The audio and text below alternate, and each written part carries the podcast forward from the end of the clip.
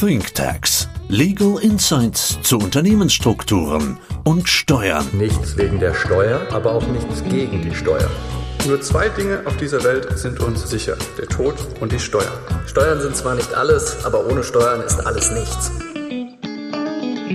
Willkommen zu einer neuen Folge ThinkTax. Ich bin Patrick Schultes und ich bin heute hier im Studio mit meinem Kollegen Florian Mack. Hi Florian. Hi Patrick, grüß dich. Ich freue mich, dass ich hier sein darf. Vielen Dank. Wir haben einen spannenden Fall, der sowohl rechtlich als auch steuerlich einiges bietet. Und zwar hat unser Mandant ein beträchtliches Immobilienvermögen aufgebaut. Sein Geschäftskonzept war das folgende. Er hat Wohnungen gekauft und diese etwas aufgehübscht und diese dann attraktiv gemacht. Dabei sind ganz normale Wohnhäuser, aber auch etwas luxuriösere Apartments. Nun war es bei unserem Mandanten so, dass er diese in Projektgesellschaften gebündelt hatte und dort waren auch seine beiden Söhne schon beteiligt. Das waren zum Teil GBR, aber auch OHG waren dabei. Jetzt möchte er diese in Wohnungsunternehmen in Form zweier GmbH und Co. KGs bündeln und zwei Wohnungsunternehmen daraus machen. Weil der Mandant sich aber langsam aus dem Geschäft zurückziehen möchte, möchte auch seine beiden Söhne noch an den Unternehmen beteiligen. Wir besprechen gleich einmal die Strukturierung. Ja, daher kommen wir zu der Frage, wie jetzt diese Umstrukturierung schlussendlich abläuft. Da schauen wir uns an, einmal vom rechtlichen Hintergrund, aber auch insbesondere vor dem steuerlichen Aspekt der Grunderwerbsteuer. Und ja, Patrick, also ich habe das so verstanden, wir haben jetzt mal eine GmbH und Co. KG gegründet, Senior, Söhne sind dran beteiligt und dann stellt sich natürlich die Frage, wie ich diesen KG-Vertrag dann ausgestalte. Genau, also wir haben in der, im Rahmen der Gestaltung des KG-Vertrages nun alle Möglichkeiten. Dabei können wir auch auf die besonderen Bedürfnisse innerhalb der Familie eingehen. Der KG-Vertrag ist da ganz flexibel. Hier war es so, dass der Sohn das Geschäft zunächst weiterentwickeln wollte und unbedingt seinem Vater in diesem Sinne nacheifern wollte. Der andere Sohn hatte das nur als zweites Standbein und war nebenher noch als Investor für, für Startups aktiv. Daher war hier gewollt, dass der Sohn 1 als Geschäftsführer der Komplementärin eingesetzt wird. Er sollte also in die Geschäftsführung gehoben werden. Als Kommanditisten waren die beiden Söhne aber ansonsten im Vertrag völlig gleichgestellt. Ja, dann stellt sich natürlich die Frage zum einen nach der Ertragsverteilung und zum anderen natürlich äh, bedeuten in der Konstellation, bei wem dann die Kontrolle in der KG liegt. Der Senior sollte erst einmal das Sagen behalten und hauptsächlich weiter an den Erträgen der KG partizipieren. Auch das kann man ganz flexibel im KG-Vertrag vorsehen. Es ist ohne weiteres möglich, eine entsprechende Stimmverteilung und auch Erlösbeteiligung zu regeln, auch wenn das von den eigentlichen Beteiligungsverhältnissen abweicht. Also hier war tatsächlich gewollt, dass beim Senior die Erträge und die Kontrolle bleiben. Jetzt äh, hast du ja gesagt, dass es quasi einen geschäftsführenden Sohn gibt. Jetzt muss man sich natürlich die Frage stellen, gibt es da irgendwelche Schutzmechanismen, die ihr damals rechtlich eingebaut habt? Das ist genauso wie du es ansprichst, der eine Sohn sollte ja in die äh, Geschäftsführung gehen, dann ist es häufig aber auch angebracht, den zweiten Sohn etwas abzusichern. Das kann man über Zustimmungspflichten im Gesellschaftsvertrag machen. So sollen dann besonders wichtige Geschäfte wie zum Beispiel der Kauf oder der Erwerb von Immobilien, der Abschluss von Finanzierung ab einer gewissen Höhe oder auch Ausgabe und Annahme von Darlehen unter einen Zustimmungsvorbehalt gestellt werden. Hier kann man nun auch weiter differenzieren. Entweder man sieht wie üblich vor, dass das Ganze mit einem Mehrheitsbeschluss in der KG geregelt werden kann. Dann hätte man in unserem Fall zumindest zwei von drei Zustimmungen immer haben müssen.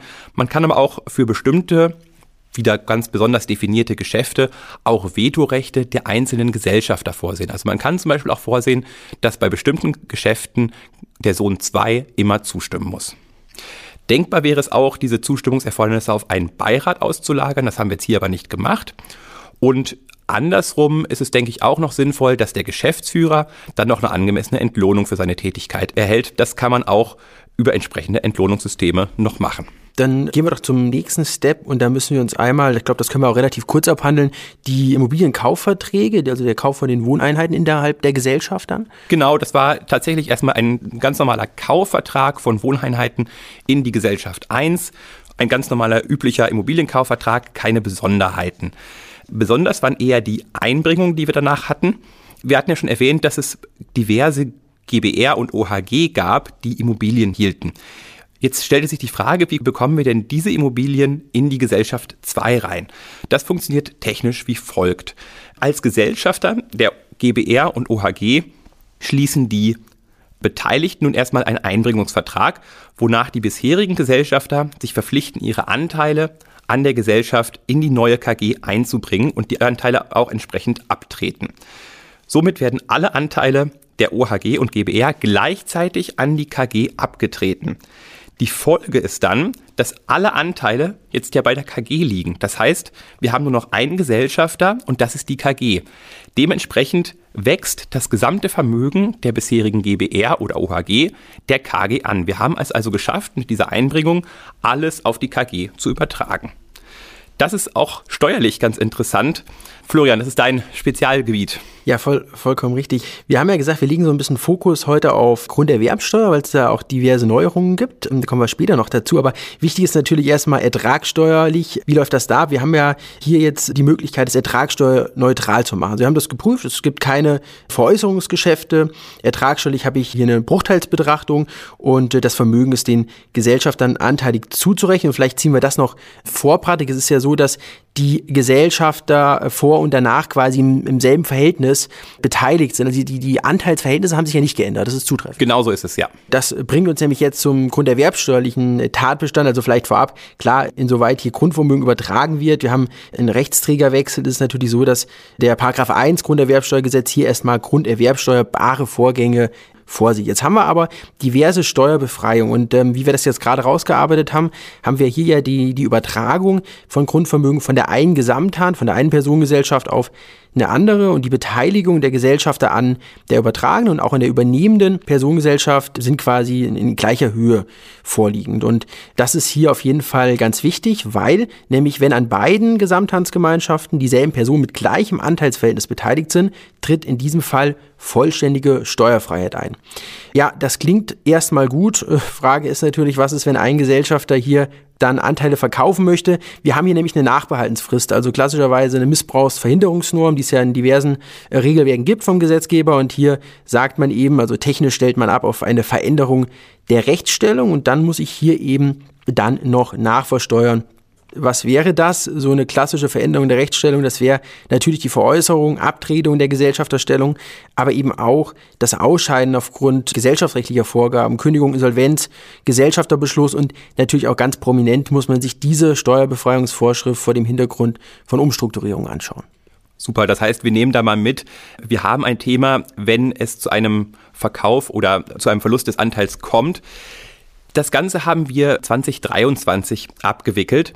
2024 sieht das Ganze ja schon wieder ein bisschen anders aus, oder? 2024 sieht ja schon wieder anders aus. Äh, ja, ganz prominent das sogenannte MOPEC, das ist quasi das Modernisierungsgesetz für die Personengesellschaften. Steuerlich gibt es hier diverse, diverse Sachen zu berücksichtigen. Ertragssteuerlich ändert sich gar nicht so viel, aber gerade im Bereich der Grunderwerbsteuer ist es jetzt so, wir haben einen neuen Paragraphen, den, den 713 BGB, wo eben jetzt gesagt wird, die Rechtsfähigkeit der GBR wird anerkannt und das hat zur Folge, dass die Steuerbefreiung, die wir gerade gesagt haben, Paragraph 6, es gibt da noch einen Paragraph 5 Steuerbefreiung, das vielleicht noch kurz als Exkurs, wenn ich jetzt eben auf eine Personengesellschaft übertrage als Gesellschafter oder von der Personengesellschaft zurück auf die Gesellschafter, sich die Anteilsverhältnisse nicht ändern, gibt es eben Steuerbefreiungsvorschriften. Naja, und jetzt ist es hier so in der Praxis und auch unter Kollegen eben sehr strittig äh, gewesen, ob diese Befreiungsvorschriften weiter gelten und aber auch diese sogenannte Nachbehaltensfrist, ob die vielleicht automatisch zerstört wird, dadurch, dass eben jetzt gesagt wird, die GBR ist rechtsfähig.